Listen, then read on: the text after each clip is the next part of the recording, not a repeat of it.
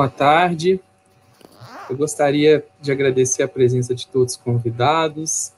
É, hoje nós vamos iniciar mais uma live da CLRD Advogados. É, esse é um ano muito especial para nós, que nós estamos celebrando 30 anos da nossa fundação. E hoje nós temos convidados especiais para falar do nosso tema, que é recuperação empresarial, turnaround e, e recuperação judicial.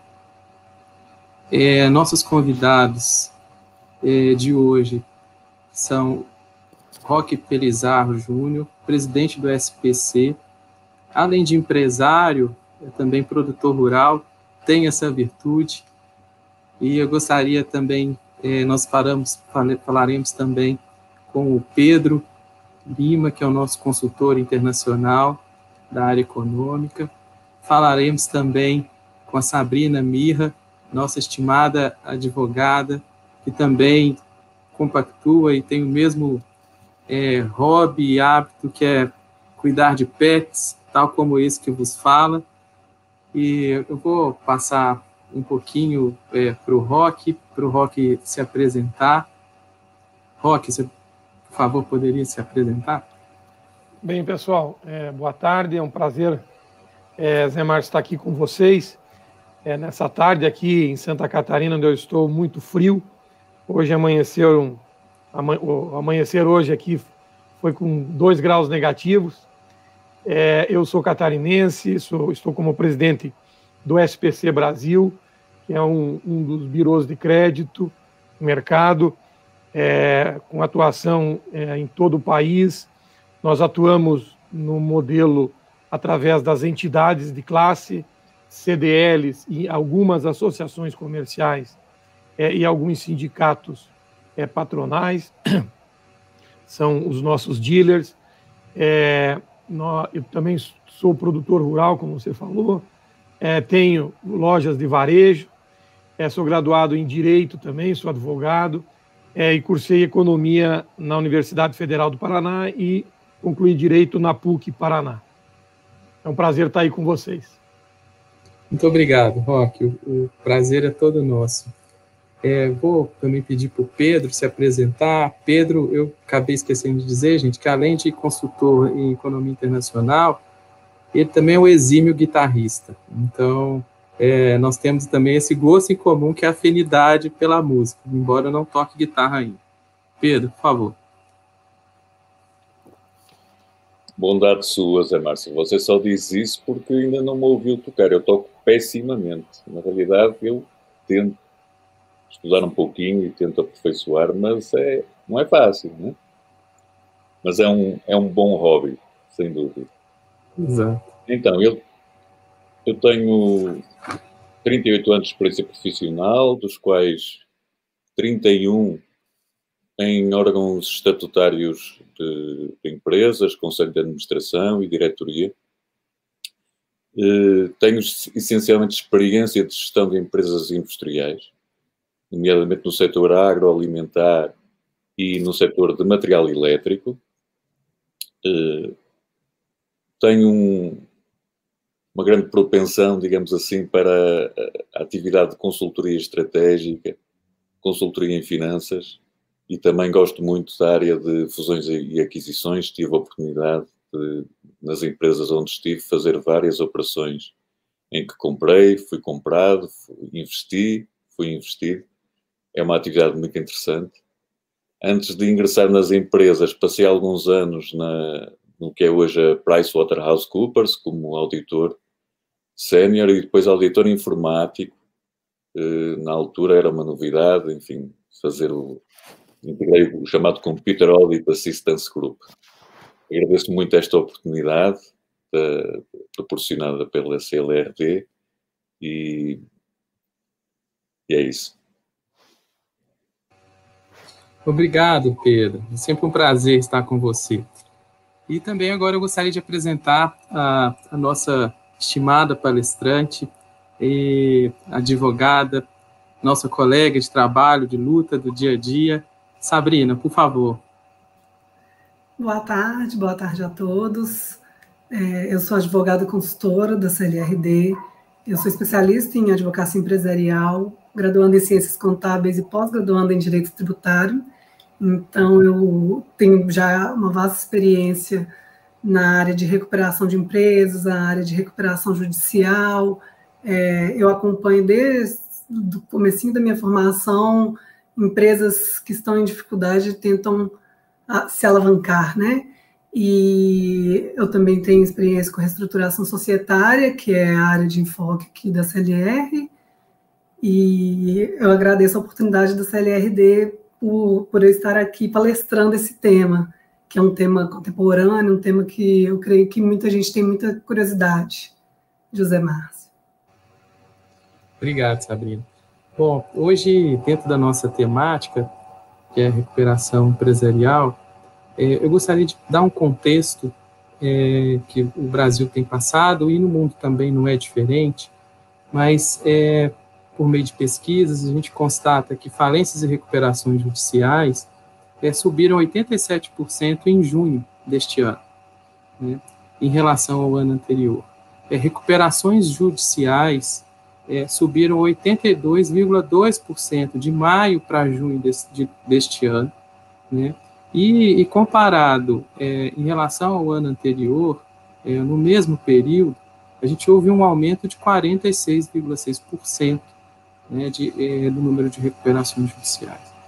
A gente tem um cenário de é, 1,3 milhões de empresas que fecharam, paralisaram suas atividades na primeira quinzena de junho, e 716 mil encerraram definitivamente, dentro desse número 1,3. É, é um cenário desafiador, é, tô, é importante a gente dar esse contexto para mostrar a relevância do tema, mas a gente quer trazer aqui uma visão diferente a gente quer trazer aqui uma visão otimista, uma visão de, de esperança e de possibilidades. Possibilidade de sorrimento, possibilidade de mudanças de modelo de negócio, porque nós vemos que o, o, o mundo mudou, né? A, a pandemia, ela induziu comportamentos, ela acelerou tendências, e, e aí, para embasar um pouco o nosso entendimento, eu vou citar também uma pesquisa que apontam que os consumidores, na pesquisa da, da Cantar, World Panel, é, os consumidores de hoje, né, o é, que, que eles estão buscando? Primeiro, eles buscam é, consumir próximo de casa, né, eles estão buscando conforto, é, eles estão buscando é, o menor número de pessoas naquele local onde eles vão consumir. Né? Então, isso tem esse outro fator.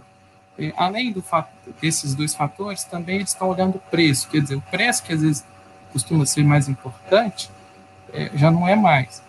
É, eles estão, o consumidor está disposto a pagar até um pouco mais, um pouquinho mais, desde que tenha conforto e consiga é, consumir num local onde tem a quantidade menor de pessoas. É, outra coisa que o consumidor também tem olhado, o cumprimento regular das medidas sanitárias. Ele quer esse conforto, ele quer essa sensação de segurança. Né? É, a ausência de filas também é um outro fator. Então, é, são comportamentos é, que mudaram e que tendem a continuar pós-pandemia. Né? É, 66% das pessoas que responderam essa pesquisa falaram que afirmaram que pretendem manter este comportamento pós-pandemia. Né? Interessante isso. E, e 78% pretendem também continuar comprando online. Então, por que, que eu estou dizendo isso? É, as empresas que, que certamente ainda não tiveram oportunidade de iniciar um processo, por exemplo, de digitalização, né, de venda online, ela certamente está sendo impulsionada, está sendo acelerada pela, pela pandemia. E aí, é, Rock, já entrando um pouco é, no tema, eu gostaria que você compartilhasse conosco essa, essa sua, a sua percepção, é, a, a sua análise sobre essa recessão e também os impactos e as mudanças de comportamento é, do consumidor, e tudo tem refletido na vida das empresas e a necessidade delas de remodelarem os seus negócios. Roque. Mais uma vez a todos aí. Bem, Zé Márcio, é, eu acho que para a gente entender para onde a gente vai, a gente tem que entender aonde a gente está e, e quais são os processos que estão acontecendo externamente à nossa empresa e internamente é, dentro da empresa. Não existe é, para essa pandemia é, um, um, uma receita do bolo que sirva para todo mundo, porque a pandemia, é, os efeitos dela não são lineares. É, vai depender muito da região onde você esteja, do ramo de atividade que você te, esteja, como você foi pego com seus estoques, com seu caixa. Então, a, a, em, que, em que cadeia você está é, é, em que cadeia produtiva você está inserido. As variáveis são tantas que o melhor remédio continua sendo a informação. E para que cada um é, é, possa criar a sua receita do bolo para é, ultrapassar essa dificuldade. Primeiro, a gente tem que entender por que, que essa crise foi tão forte é, em todos os países do mundo. É, o, o, o mundo todo, as pessoas, as empresas, elas é, vivem hoje no modelo de just in time.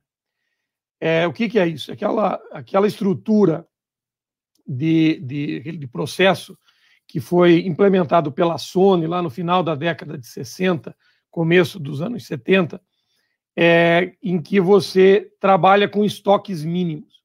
E hoje, dentro das nossas casas, nós trabalhamos, é, Márcio, é, já nesse modelo. Você, se você uh, olhar uma geladeira que existia lá na década de 70, 80, uma geladeira de hoje, você vai constatar que o espaço entre as prateleiras das geladeiras de hoje são muito menores. Por que isso? Porque naquela época você comprava uma peça de queijo, uma peça de presunto, né, comprava um pedação de carne. Hoje você vai no mercado e compra três bifes, compra dez fatias de queijo, dez fatias de presunto tudo é, é, é comprado para se estabelecer é, rotinas muito mais curtas, né? ciclos muito mais curtos. É, quando você interrompe fluxo, e essa crise claramente é uma crise de fluxo, é, você interrompe fluxo de cadeias e cadeias longas, você cria enormes problemas é, para todo mundo. É, e esse fluxo não só de bens e serviços, mas o fluxo financeiro foi interrompido, porque as empresas tiveram que parar, é, umas mais, outras menos, mas é, as cadeias foram interrompidas e, e interrompidas por prazos bastante longos. E nenhuma empresa é, previu fluxo de caixa suficiente para ficar tanto tempo sem, sem a entrada de recursos. Por isso, a, a forma de se dar um choque e restabelecer esse fluxo de maneira mais rápida é muito importante. A KPMG ela fez uma pesquisa que foi divulgada a questão de uns 40, 60 dias atrás, em que ela separou as empresas em três tipos de, de empresas e segmentos as, em relação à pandemia.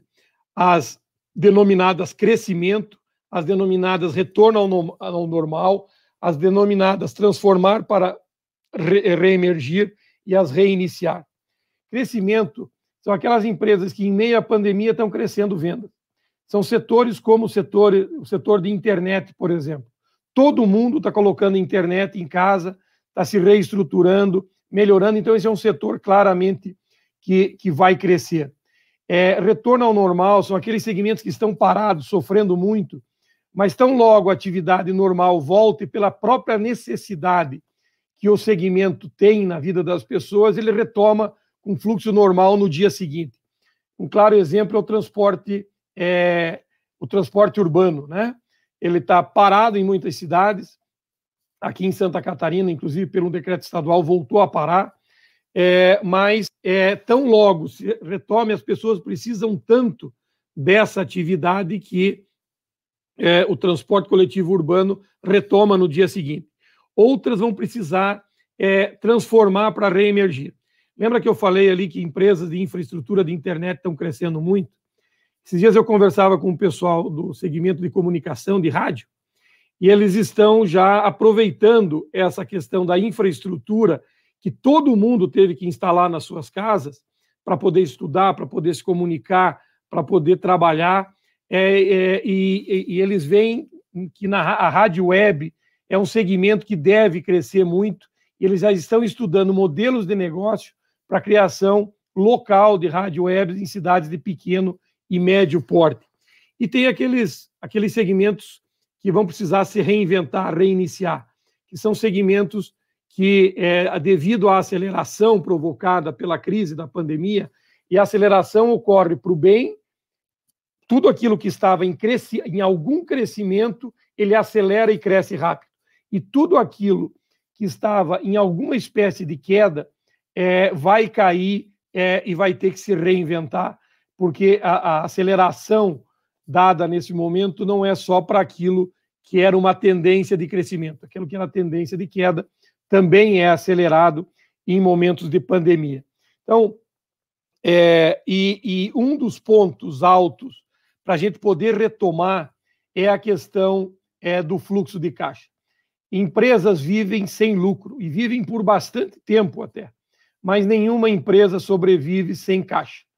E para se restabelecer caixa, você precisa ou alongar prazo ou injetar dinheiro novo é, é, no teu negócio através de uma sociedade, de investidor, enfim, um dinheiro novo, ou você alonga isso através do sistema financeiro, buscando o financiamento, ou você busca isso renegociando é, com os seus credores é, vencimentos e alongando esses prazos para que você tenha esse alívio de caixa e consiga, dentro do, do, do seu é, DFC, demonstrativo de fluxo de caixa, gerar uma perenidade e uma condição de sobrevivência. E é aí, nesse ponto, que a recuperação judicial entra. É, e, infelizmente, o Brasil, apesar de recentemente ter reestruturado é, o ordenamento jurídico sobre a, a, recuperação judicial, ela ainda é muito, é, é, é muito ruim no nosso país. Ela penaliza muito o, credor, o, o devedor e o coloca numa situação de constrangimento enquanto deveria ser utilizada efetivamente como um remédio para que a gente possa, através dessa ferramenta jurídica, gerar a sobrevivência de empresas. É, é lógico que, como na, na doença, na, na, na medicina, é, aqui na pandemia, aquelas pessoas que é, pegarem Covid e já tiverem comorbidades, o cara tem, é, é, é tem um problema pulmonar sério, ele tem diabetes, tem hipertensão e ainda é obeso. É lógico que se ele pegar Covid, as chances de sobrevivência dele são muito pequenas. E na economia a mesma coisa. É lógico que para empresas que já vinham com comorbidades, já vinham com problemas, né, é, é, ao pegar essa crise econômica, não vão sobreviver. Mas há de se separar o joio do trigo e, e a maioria das empresas, pelo menos em tese, elas estão bem intencionadas. E eu coloco muito, para concluir aqui, sobre a questão é, dos valores. Empresas que tiverem a solidariedade como um dos pilares dos valores essenciais que norteiam é, é, a visão e a missão das empresas, dessa empresa, elas vão ter uma condição de sobrevivência melhor. Por isso, nós, é, em toda, toda vez que temos a oportunidade de nos comunicar, é, como numa live dessa, eu coloco muito, cuide muito da sua cadeia, não só dos seus clientes, mas também dos seus fornecedores. Porque você não vive sem um e não vive sem o outro. Né? Todo mundo, em algum momento, é um intermediário, seja na produção, seja na logística, seja no varejo. Alguém, sempre a gente faz um papel intermediário. E, e estar atento a esses sinais de mudanças, tanto externas quanto internas dentro da empresa. Reajustar. Lembrar que custo é que nem unha, como dizia meu pai, cresce sempre, a gente tem que estar sempre é, é, trabalhando a área de controladoria, a, a área é, de, de, gestão através de DFC, deixando agora o DRE um pouquinho de lado, é, ter, ter uma estrutura é, de visão. Mas isso compete muito ao diretor de operações e, e ao diretor financeiro né, das empresas aos CEOs, aos ao executivo maior da empresa, compete também olhar o cenário e ver se o, o mercado em que ele está atuando, a maneira como ele está atuando, é, é um, um, mercado que tem futuro é nesse novo normal, é um mercado decadente. Não tenham medo de mudar, às vezes mudar o mindset é o mais difícil dentro de uma empresa. E concordo com o Zé Márcio, o digital veio para ficar. É, e todo mundo que tratar o digital como periférico e não como central, vai ter um problema sério. Mesmo as empresas é, internamente vão ter que olhar isso, reformular as maneiras como contratam, as maneiras como é, as, as pessoas trabalham. O home office veio para ficar. Ele não serve, é lógico, em todos os setores, mas ele veio para ficar em muitos casos. Então, são pontos aí de atenção para a gente debater hoje. Deixar a palavra, devolvo a palavra para o Zé Márcio aí. Obrigado, Roque. E, e, de fato, realmente, a gente vê que muitos comportamentos é, vieram, e mudanças que vieram para ficar.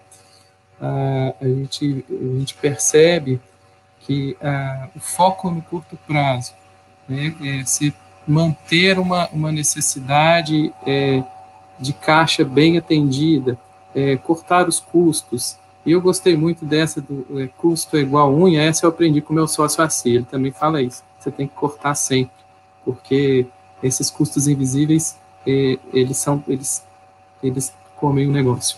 É, então, é, e ao mesmo tempo a empresa tem que se reinventar, ela tem que buscar aquelas que não estão preparadas, que já vinham com certas comorbidades, elas precisam se reinventar, precisam olhar para o médio prazo e ao longo prazo e tudo ao mesmo tempo. Né? E aí eu gostaria de ouvir o Pedro Lima, que tem totalmente relação com o tema dele, né, que vai falar para a gente sobre é, turnaround, né, dar essa volta e novos modelos de negócio, essa necessidade de reinvenção do negócio. E gostaria, Pedro, de ter sua contribuição e, e de ouvi-lo. Muito obrigado. Obrigado, José Márcio. Bom, eu, eu acho que o, a intervenção do Rock já entrou muito nesse tema da, da, recuperação, do turnaround, como dar a volta a uma situação de dificuldade numa, numa empresa. Vou tentar aprofundar um pouquinho mais ainda, se possível. Uh, fazendo uma analogia, voltando a fazer uma analogia com medicina, nós realmente, quando somos confrontados com uma empresa que está em dificuldades, a primeira coisa que temos que fazer é um diagnóstico e um diagnóstico que nos permita, por um lado, perceber porque é que a empresa entrou em dificuldades eh, e, por outro, que condições tem ela para sair dessa dificuldade. Então, nós temos que olhar, em primeiro lugar, a nível diagnóstico, para o modelo de operações da empresa, para o modelo de negócio, perceber porque é que as coisas não correram bem e tentar, em primeiro lugar, reformular fazer propostas de reformulação desse modelo de negócio, para que ele volte a ser um modelo de negócio viável, com capacidade de crescimento de vendas, com capacidade de maior geração de fundos. E para isso nós temos que olhar para toda a área operacional da empresa, a montante dela e também a jusante, desde o supply chain, os fornecedores, o desenvolvimento de produtos, as operações internas de transformação ou de comercialização, que, que a avaliação dos mercados a que destinamos a nossa atividade, os nossos produtos, o tipo de clientes que servimos, olhar tudo isso e pensar se não deveremos fazer algumas alterações. Na orientação até então seguida pela empresa para aumentar o, a sua lucratividade, para eh, restabelecer uma perspectiva de, de crescimento.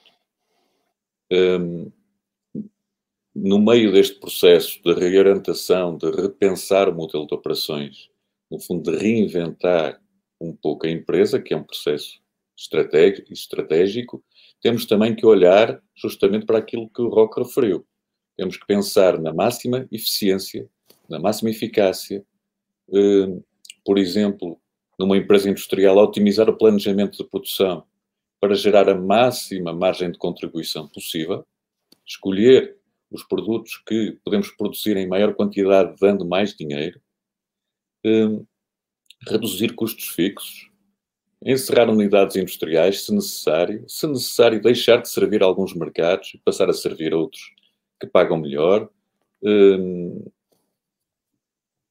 pensar se o nosso produto não será mais adequado para um outro tipo de clientes, uma outra forma de comercialização, um canal de venda, por exemplo, digital, mas pode ser, por exemplo, um segmento de clientes, deixar de vender a um armazenista, passar a vender a um cliente institucional, deixar de vender numa geografia que, por exemplo, é muito protecionista e tem impostos de importação muito elevados e passar a vender no mercado mais aberto, eventualmente.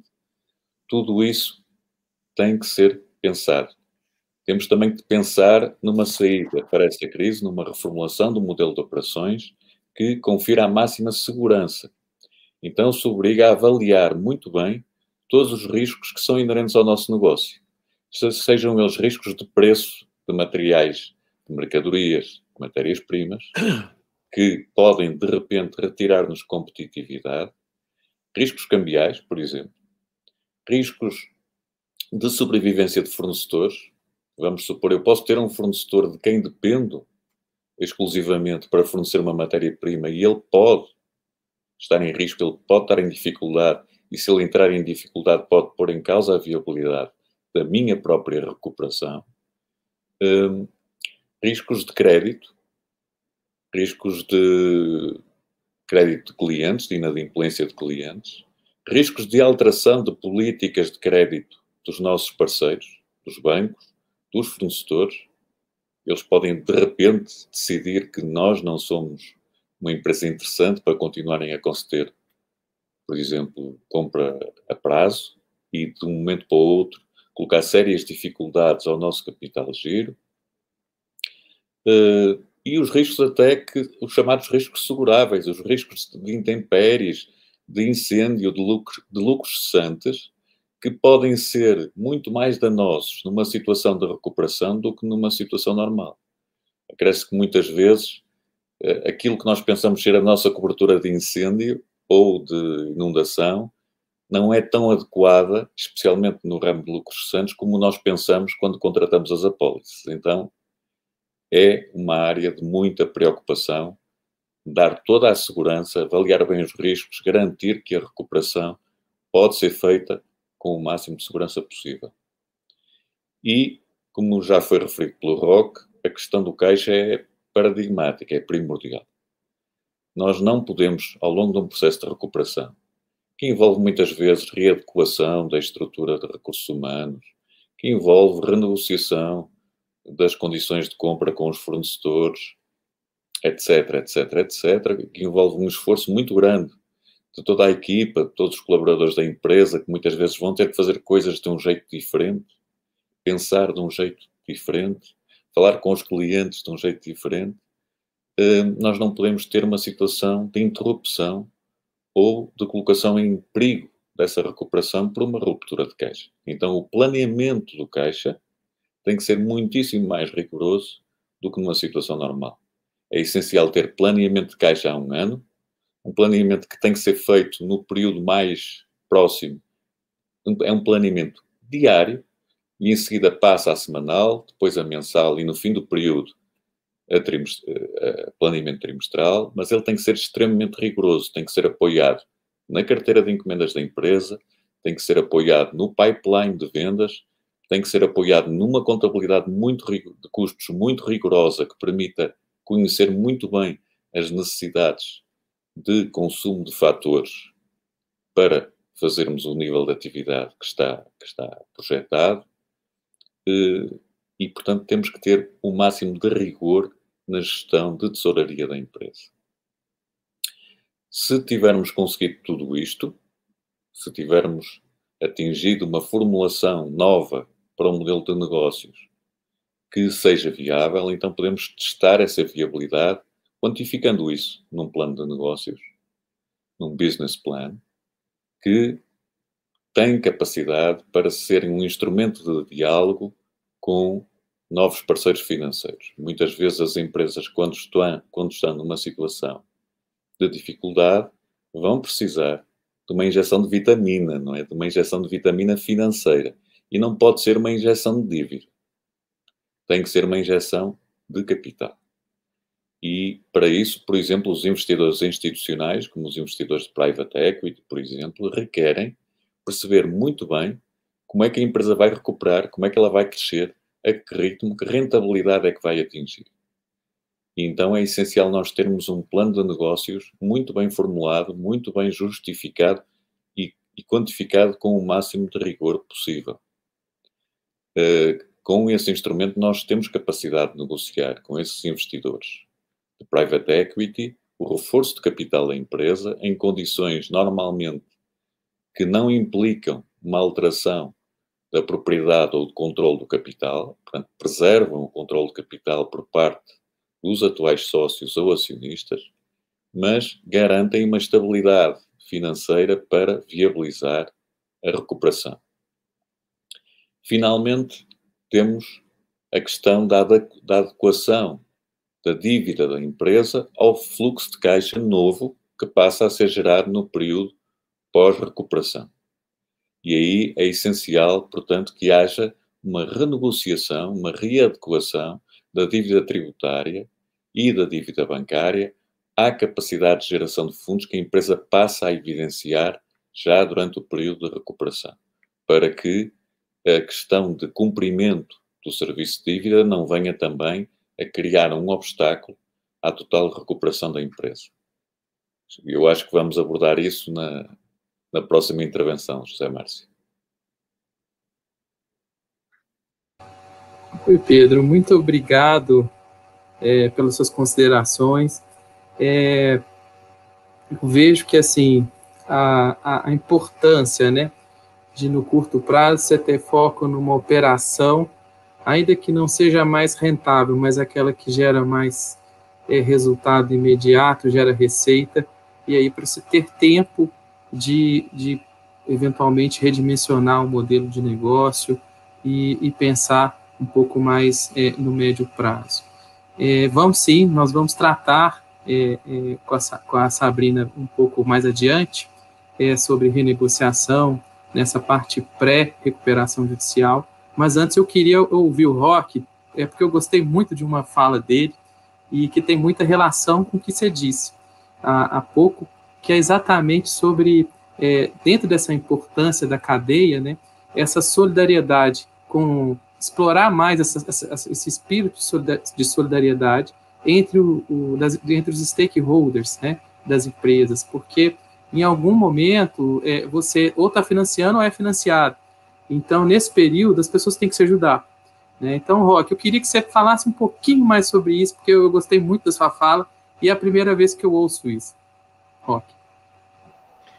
Bem, é, eu, eu escutei há muito tempo atrás é, uma pessoa que viajava muito com a Varig, e a Varig estava no final de carreira dela, estava tendo problemas sérios, e estava para fechar as portas como fechou, né? E ele dizia: Olha, eu ainda prefiro pagar mais caro e viajar com a Varig, mesmo sabendo que eu posso perder o meu dinheiro e ter que comprar uma outra passagem, porque ao longo de muitos anos, quem sempre me atendeu no exterior foi a Varig. Ela tinha um valor muito maior do que uma companhia aérea. Ela era a verdadeira embaixada brasileira para todo mundo que saía do país, ela que atendia, ela passava esse valor importante. E num momento em que todo mundo está passando por alguma dificuldade, quando você vê qualquer ato de generosidade é, sendo praticado para você ou para outrem, é, e que é, você vai gerar um valor agregado àquela marca, àquela empresa, muito importante, que com certeza, e você falou no início, que as pessoas hoje estão dando importância é, a, a, vários itens, não só o preço, a, a, ao adquirir um bem ou um serviço. Isso é uma verdade, porque todo mundo hoje vai precisar colocar um valor importante no bem ou serviço que está vendendo, para que as pessoas paguem esse um pouquinho a mais, que é a condição, muitas vezes, de sobrevivência da empresa. E um desses pontos é a solidariedade. Por isso, nós temos indicado é, para vários varejistas que a gente presta consultoria, para várias indústrias que a gente presta consultoria, e disse o seguinte: olha, é lógico, dentro das tuas possibilidades, é, procure é, saber quem realmente está precisando. Conceda os prazos necessários. Saiba pedir prazos, às vezes, para um fornecedor teu, para que você possa, mesmo que não sirva, você não esteja precisando, mas para você poder auxiliar é, algum cliente em algum alongamento de prazo. É, você que é é, é, é, é, varejista, você que é algum distribuidor, antes de cancelar algum pedido, pense se não é melhor você manter o pedido e, e deixar ele, mesmo sem giro, desde que você negocie prazos maiores de pagamento, auxiliando aquela, aquela indústria, né, aquele fornecedor, é, até a, a, se livrar de espaço dentro da sua planta para que ele possa é, produzir e entregar para outro também um produto, às vezes, um pouco diferente.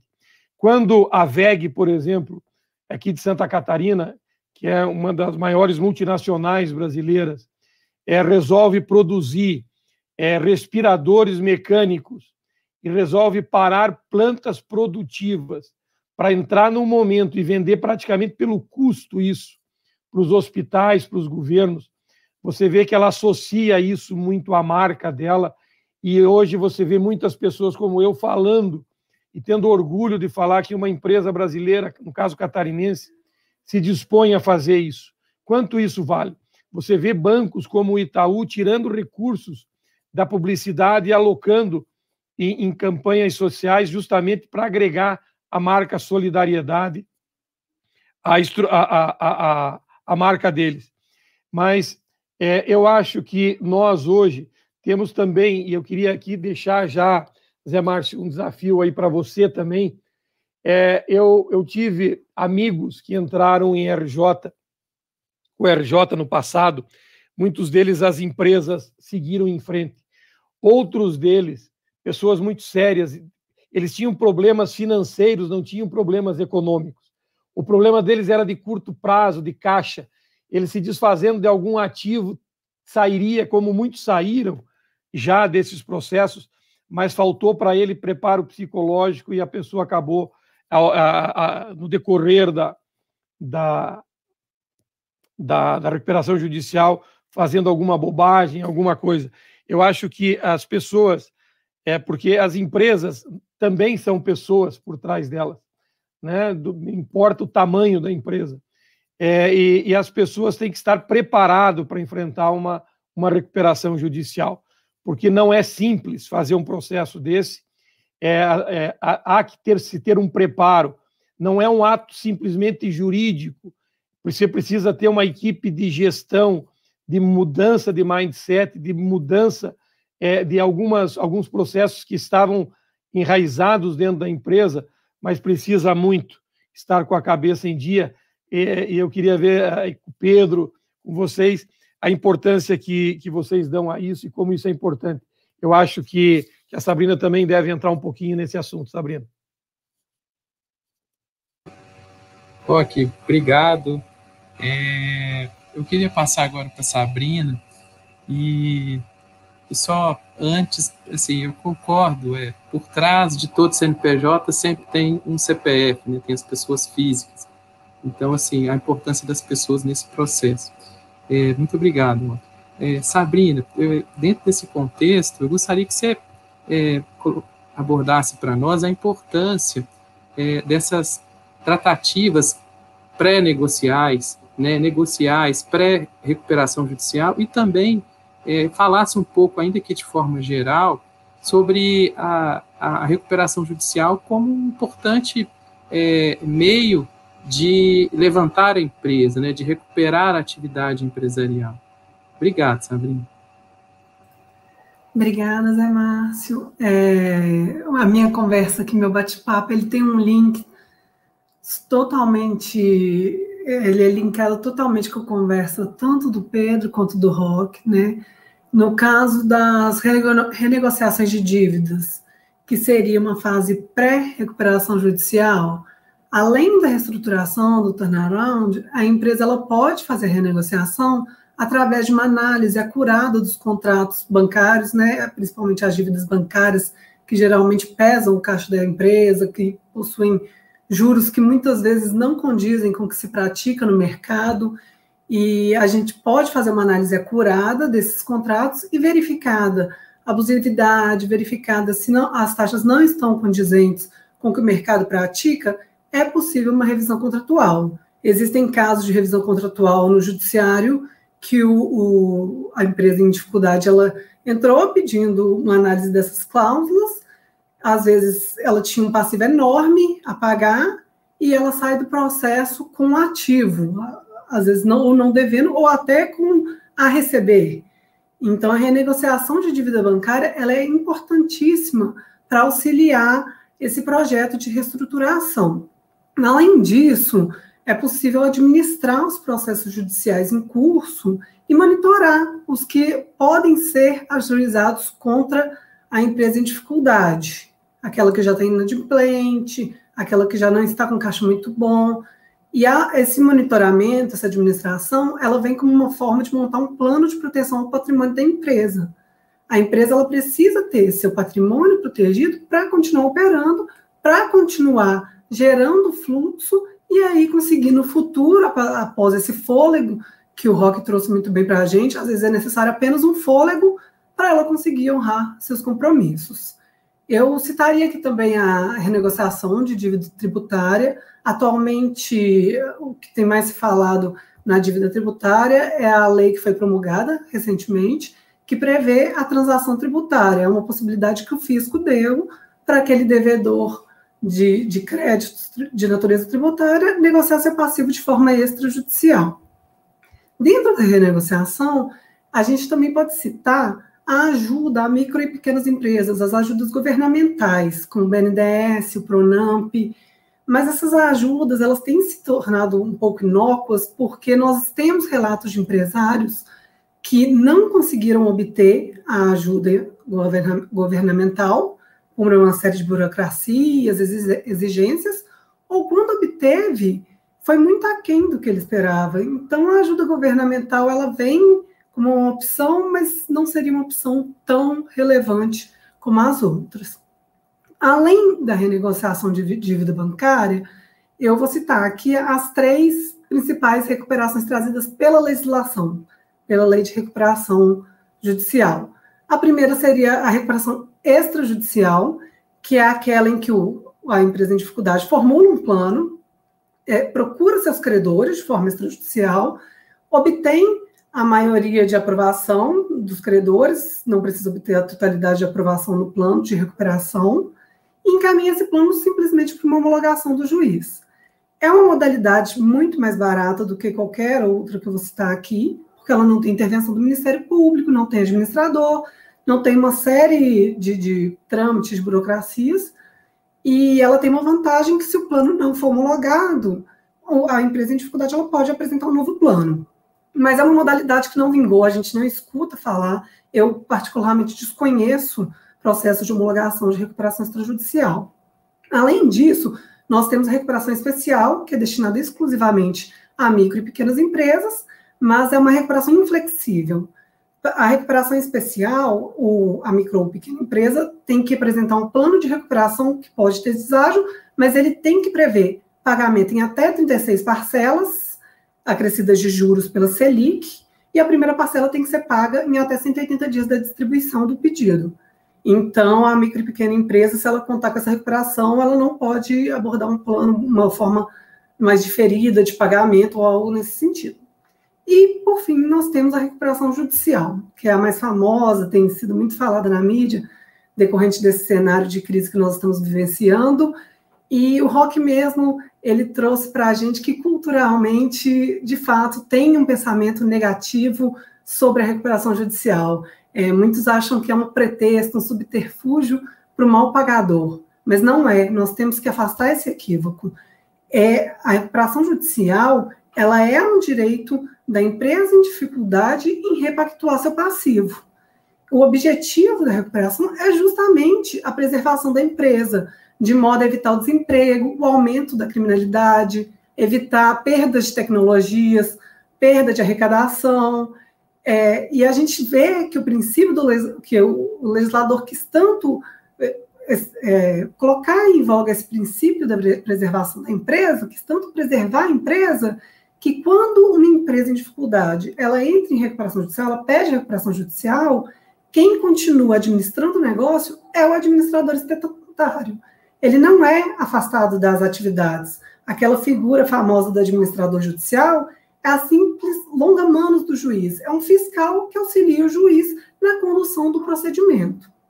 Mas a recuperação, apesar dela ser uma coisa muito benéfica para quem necessita, como o próprio Roque disse, e o Pedro também trouxe um pouco dessa abordagem, é necessário um diagnóstico específico. Nem toda empresa em dificuldade ela precisa passar por uma RJ é necessário avaliar a saúde da empresa e a qualidade dos credores. A saúde da empresa realmente é um caso que eu tenho que ir para um processo de recuperação, eu não conseguiria, com uma um, um turnaround ou uma renegociação de dívida, recuperar a minha empresa? E no caso da qualidade dos credores, é porque nem todo credor se submete à recuperação. Então, o crédito, o credor fiduciário, o credor tributário, fisco, não se submete à recuperação judicial, então eles não vão ser abrangidos pelo plano, e aí ela não seria necessária para essas empresas que têm credores que não se submetem ao plano. E é um processo que ele tem que ser muito bem avaliado, tem que ser muito bem acompanhado, porque a consequência de um plano de recuperação não aprovado pelos credores ou não cumprido é a falência, que é uma consequência gravíssima que a gente tenta evitar a todo custo. Tudo que a gente faz é para evitar a falência. Então, a recuperação judicial ela é um processo de negociação entre a empresa em dificuldade e o credor. O juiz, no processo, ele funciona como um condutor do procedimento. Veja de forma bem sucinta como funciona.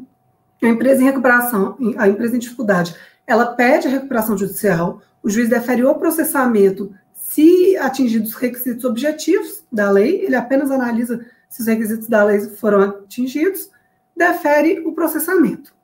Na veria do processamento, estando tudo ok, a empresa vai formular um plano de recuperação. Enquanto ela faz esse plano, ela conta com a suspensão das ações judiciais movidas contra ela, para que ela formule um plano adequado e passível de aceitação pelos credores, para que ela tenha uma tranquilidade de formular um plano que ela vai conseguir cumprir. O plano nada mais é que uma oferta de contrato de adesão. É ali que vai conter a proposta de deságio, a proposta de parcelamento, se eu vou reestruturar a minha empresa, é, eu vou demonstrar ali a credibilidade que eu tenho para recuperar minha empresa, para alavancar meu negócio. Para os credores verem que eu estou levando aquela situação a sério. E aí, por ser um contrato, é necessário um diálogo prévio com os credores. Então, eu formulo meu plano, e ali, enquanto eu estou formulando o plano, a empresa em dificuldade está formulando o plano, ela vai procurar os credores e escutá-los, ver, olha, o que, que você espera, o que, que eu posso fazer. É uma negociação. Então, o plano formulado, ele é submetido aos credores, que vão deliberar em uma assembleia se aprovam ou não. Plano rejeitado acarreta falência. E aí, é, saliento novamente, é preciso uma interlocução para saber o que, que o credor está esperando da empresa. E plano aprovado é concedida a recuperação judicial. E aí, por fim, passa-se a fase da execução do plano. Então, vejam que eu fiz de uma forma muito sucinta, o próprio Rock falou, é um processo muito mais complexo do que isso, mas eu queria trazer para vocês terem uma ideia que é um processo de negociação de créditos.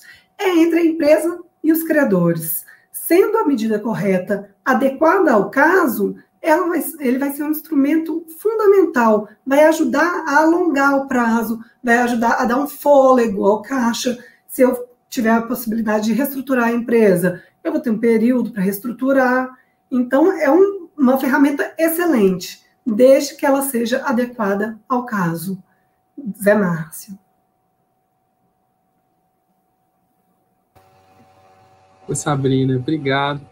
É, a gente percebe que é uma peça chave da, da recuperação judicial, né, a prática mostra isso para a gente, é de fato o acerto do plano, né, do plano de recuperação, né, o sucesso no plano de recuperação.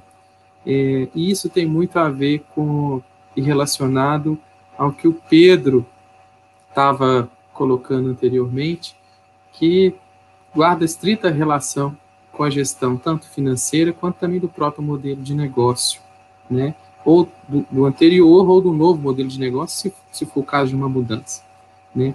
Eu queria é, ouvir rapidamente o, o Rock sobre isso e, na sequência, o Pedro, dada a importância e relevância do, do plano né, para o sucesso é, na utilização desse meio, que é um meio ainda visto com alguma resistência e, e que, na realidade, como a Sabina muito bem colocou, ele é um direito da empresa de utilizar isso para atender a função social dela, para atender a a manutenção da atividade econômica que ela, que ela exerce. Então, é, queria começar pelo Rock e, na sequência, eu queria ouvir o Pedro. Rock, por favor. O plano de negócio, o plano, é, ele é extremamente é, relevante, tanto para o lado de fora, para o lado dos credores, quanto para o próprio lado do, da, da, empresa que está promovendo a, a RJ. Por que isso? porque eu tenho que é, levar em consideração na execução desse plano, primeiro, a minha real capacidade é, de, de honrar com esses pagamentos. Como a Sabrina disse, é, se eu não honrar, o próximo passo é a falência. Então, eu não tenho direito a erro. É, antes da elaboração do plano, eu tenho que ter a empresa inteira na mão para poder é, realmente saber que tamanho de passo eu posso dar. De outro lado, o meu pai era um cara, um italiano, é, é, muito duro, muito firme, e ele nunca me disse não na vida. Não que ele fosse bonzinho, como eu disse antes, é que eu sempre soube o que pedir para ele. Né? É, num plano desse, nós temos que levar isso em consideração também.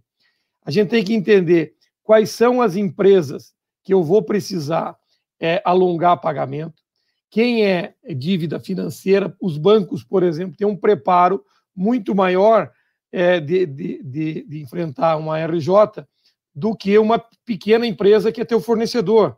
Se ele tiver que alongar o prazo, ele não vai conseguir. É, é, é, é talvez isso implique na própria sobrevivência é, desse fornecedor teu. É, tem fornecedores que tra trabalham com margens ma maiores que outros fornecedores que trabalham com produtos de margem muito estreita. Aqueles que têm margem maior naquilo que venderam para você, ou do serviço que prestaram para você, eles vão ter uma condição melhor para te fazer, porque também há uma gordura maior no produto. É, eu acho que de todo o processo, é, o diagnóstico inicial, ter a empresa na mão, aí se elaborar o plano, levando essas variáveis em consideração, você vai ter sucesso na aceitação por parte dos credores e vai ter sucesso em honrar os pagamentos que você elaborou. Mas é primordial. O sucesso de uma RJ passa, sem dúvida nenhuma, por, esses, por essas etapas que eu coloquei. Márcio. Obrigado, Roque. É, Pedro, por favor. É, quando, quando se fala em, em plano, eu recordo-me que não conheço bem a, a, lei de recuperação judicial aqui no Brasil, eh, mas, por exemplo, a lei de recuperação judicial em, em Portugal, na prática, baseava-se muito numa coisa muito simples, que era tentar apenas negociar com, com os credores. E como a Sabrina e o Roque já disseram antes, de facto, para a recuperação ser efetiva, para a empresa se poder recuperar com segurança e não cair num falhanço da recuperação que conduz necessariamente à, à falência, tem que existir mesmo um plano de negócios a sério, tem que existir uma reorientação da empresa, tem que existir uma demonstração de viabilidade que ajuda muito a ganhar credibilidade para obter dos credores, de acordo com as possibilidades de cada um, a, a melhor condição possível para, como eu dizia na minha intervenção anterior, readequar o, o, o, serviço dessa dívida ao fluxo de caixa que a empresa, depois de reestruturada, irá gerar.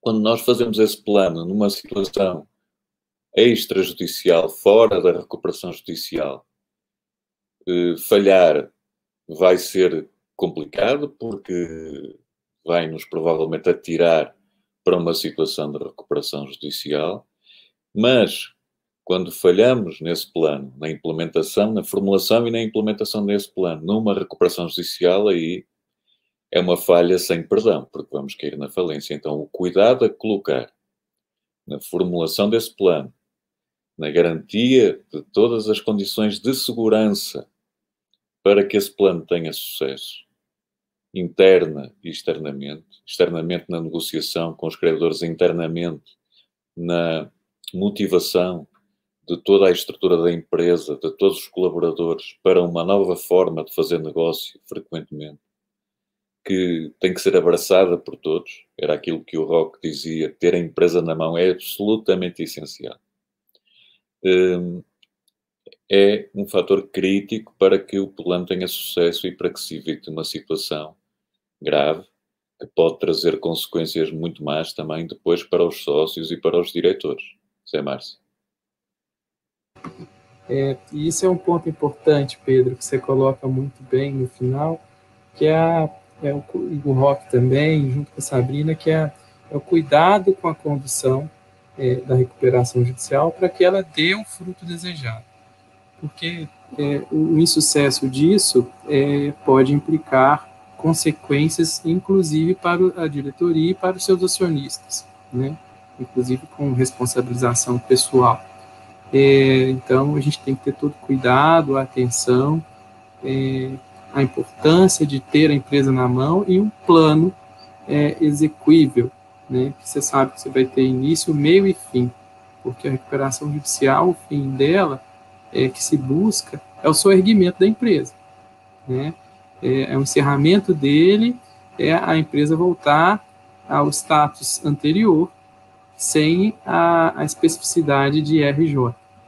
Então, é, eu, eu, concordo com tudo que vocês disseram e, e, e, essa preocupação também com a responsabilização dos acionistas e diretores é, também tem que ter esse olhar. Né? Ó, infelizmente, a gente vai ter que caminhar para o fim. É, passou tudo muito rápido é, mas eu gostaria é, de passar a palavra para cada um de vocês para fazer as considerações finais, para fazer os agradecimentos. E, e, nós temos muitas perguntas na audiência. É, já informo a todos que as perguntas nós vamos responder, podemos responder oportunamente por meio dos nossos contatos. É, não vamos ter tempo suficiente para responder aqui, mas eu passo então é, para o Rock, para as considerações finais e, e para os agradecimentos.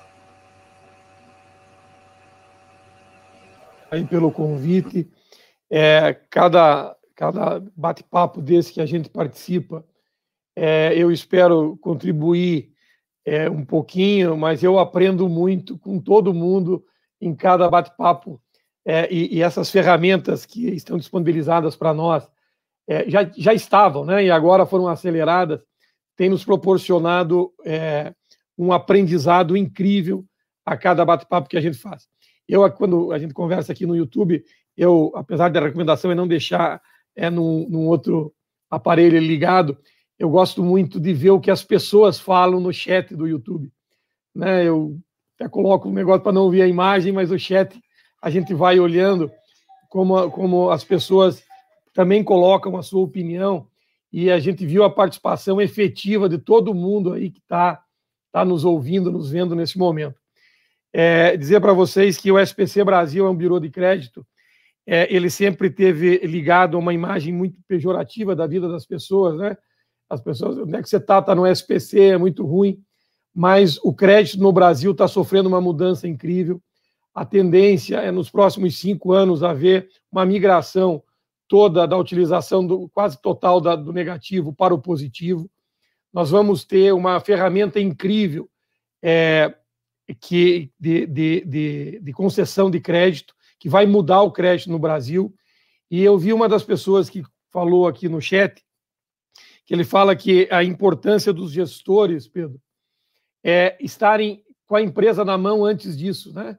Para que quando eles sentirem que o carro começa a sair na curva, ele já comece a tentar corrigir, não espere o carro capotar para depois procurar uma oficina mecânica para arrumar, né? Então, é, a, a importância do, do turnaround ele ser utilizado como uma ferramenta preventiva quando você começa a sentir é, as empresas que não estavam preparadas para esse momento de trancar o seu caixa.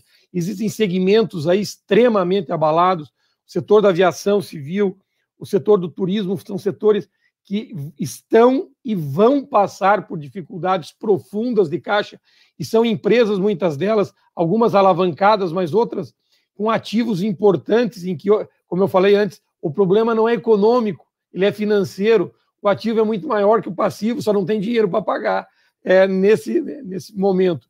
Então, a, a gente começar a, a desenhar cenários para criar previsibilidade e começar a elaborar planos antes é, que aconteça. Isso é o principal, mas obrigado, Zé Márcio, obrigado, Sabrina, obrigado, Pedro, e parabéns, Pedro e Sabrina, aí, pelas colocações, aprendi muito.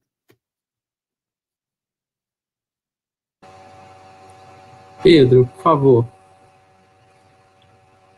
Obrigado, Zé Márcio. Eh, em primeiro lugar, eu gostaria de agradecer a todas as pessoas que tiveram a paciência de nos ouvir. Eh, agradecer muito à CLRD pelo convite, ao Zé Márcio, à Sabrina. Agradecer especialmente ao Rock, porque eh, teve, teve aqui um conjunto de intervenções muito interessante, de experiência vivida, de experiência real, que, que de facto contribuem muito para compreendermos melhor, para percebermos melhor eh, estes problemas. E eu acredito que as empresas, de uma forma geral, são recuperáveis. São, é difícil encontrar uma empresa em que nós digamos não é possível recuperar. Geralmente todas as empresas são recuperáveis. A questão, como o Rock referiu agora mesmo, é nós termos a visão a tempo de que existe um problema e que temos de o corrigir. Quanto mais cedo corrigirmos o problema, mais fácil será relançar a empresa e viabilizá-la. Eh, então, eu reforçaria isso e deixaria essa recomendação se a empresa, se sentimos dificuldades, se o nosso caixa anda negativo, se não estamos ganhando dinheiro, se começamos a ver que as coisas não estão correndo bem, então é a altura de pensar em viabilizar a empresa em fazer um turnaround, procurar a ajuda de profissionais, se necessário, de fora também, para que, às vezes, quem vem de fora tem uma visão diferente dos problemas e pode contribuir para uma solução mais rápida e mais, e mais eficaz. Muito obrigado a todos. Obrigado, Pedro. É, Sabrina, por favor. É, primeiramente, eu agradeço a CLRD por disponibilizar esse espaço para a gente trazer assim, um conteúdo um pouco técnico, mas tentar descomplicar ele para o público. Agradeço ao Rock e ao Pedro, porque são, foram participações extremamente relevantes. Eu também eu sempre aprendo um pouquinho que eu assisto cada live, eu aprendo alguma coisa. E aí, participando, acho que a gente aprende ainda mais, né? E eu espero que tenha dado para a gente transmitir essa ideia que o Pedro falou mesmo, que, to, que a empresa normalmente ela é recuperável. Basta ela buscar uma ajuda de forma rápida, de forma efetiva e que aquela ajuda seja adequada ao momento que ela passa. E ajudas não faltam, ajudas extrajudiciais, o turnaround, ajudas judiciais, é, de fato, a legislação ela precisa ser um pouquinho revisitada, mas ainda assim nós temos bons institutos de recuperação das empresas. Então, quanto mais rápido a empresa vê que o caixa dela está esvaindo, que ela precisa se reerguer, mais rápido ela vai conseguir passar por esse momento de crise. Obrigada. Bom, gente, muito obrigado. É, eu vejo que a conversa foi ótima. A, a importância, né, o Rock colocou, de você ter a empresa na mão antes de tomar qualquer decisão. Né? Como o Pedro coloca, é, toda empresa tem solução, né? basta você ter ela na mão e, estar disposto a fazer o que tem que ser feito, que às vezes não é fácil. Tomar essas decisões não é fácil. E, e como a Sabrina mesmo coloca, é, você tem caminhos pré-judiciais de renegociação de dívidas, de contratos, né, com várias possibilidades. E você também, se não for possível, você tem caminhos judiciais, né, de recuperação judicial. Precisa mesmo mudar alguma coisa, tem alguns projetos em andamento que eu acho que vão melhorar bastante a, o Instituto da Recuperação Judicial naquilo que precisa ser melhorado, mas a legislação hoje posta, ela possibilita isso ao empresário também, como a Sabrina muito bem explanou. É, eu gostaria muito de agradecer o Rock é, pela, pela participação. Adorei te conhecer, Rock, e, e conversar com você é, no curso dessa semana. É, Pedro, muito obrigado pela participação. Sempre aprendo muito com você, né? Nosso consultor internacional. Sabrina, minha colega de profissão, de ofício, também aprendo muito. Muito obrigado. É, eu gostaria de antes de encerrar, é, falar que a gente vai seguir no nosso projeto, é, realizando lives, e a, a próxima live que a gente vai, vai acontecer vai será no dia 13 de agosto, também no mesmo horário, às 17 horas, e a temática vai ser a, a expansão e sucessão no varejo. Tá? Então, conto com a participação de todos. Agradeço muito a audiência, a presença de todos que participaram. Como disse, a gente está à disposição para responder as perguntas, nós vamos responder pelos contatos. É, peço para que continuem seguindo o nosso canal. Né? Quem gostou, dá o like, porque para a gente é importante. E eu gostaria, por último, é, se encerrar com uma, com uma frase de uma pensadora que eu gosto muito e admiro muito, Primeiro, pela simplicidade dela, e segundo, por tudo que ela escreve, tudo que ela passa para o Brasil e para o mundo, que é a Cora Coralina. Então, é uma mensagem de otimismo e esperança, e aí uma frase dela que é assim: quando as coisas ficam ruins, é sinal de que as coisas boas estão por perto. Então, eu queria encerrar com essa frase e agradecer a todos vocês, mais uma vez, a audiência, e desejar uma boa noite para todos. Muito obrigado.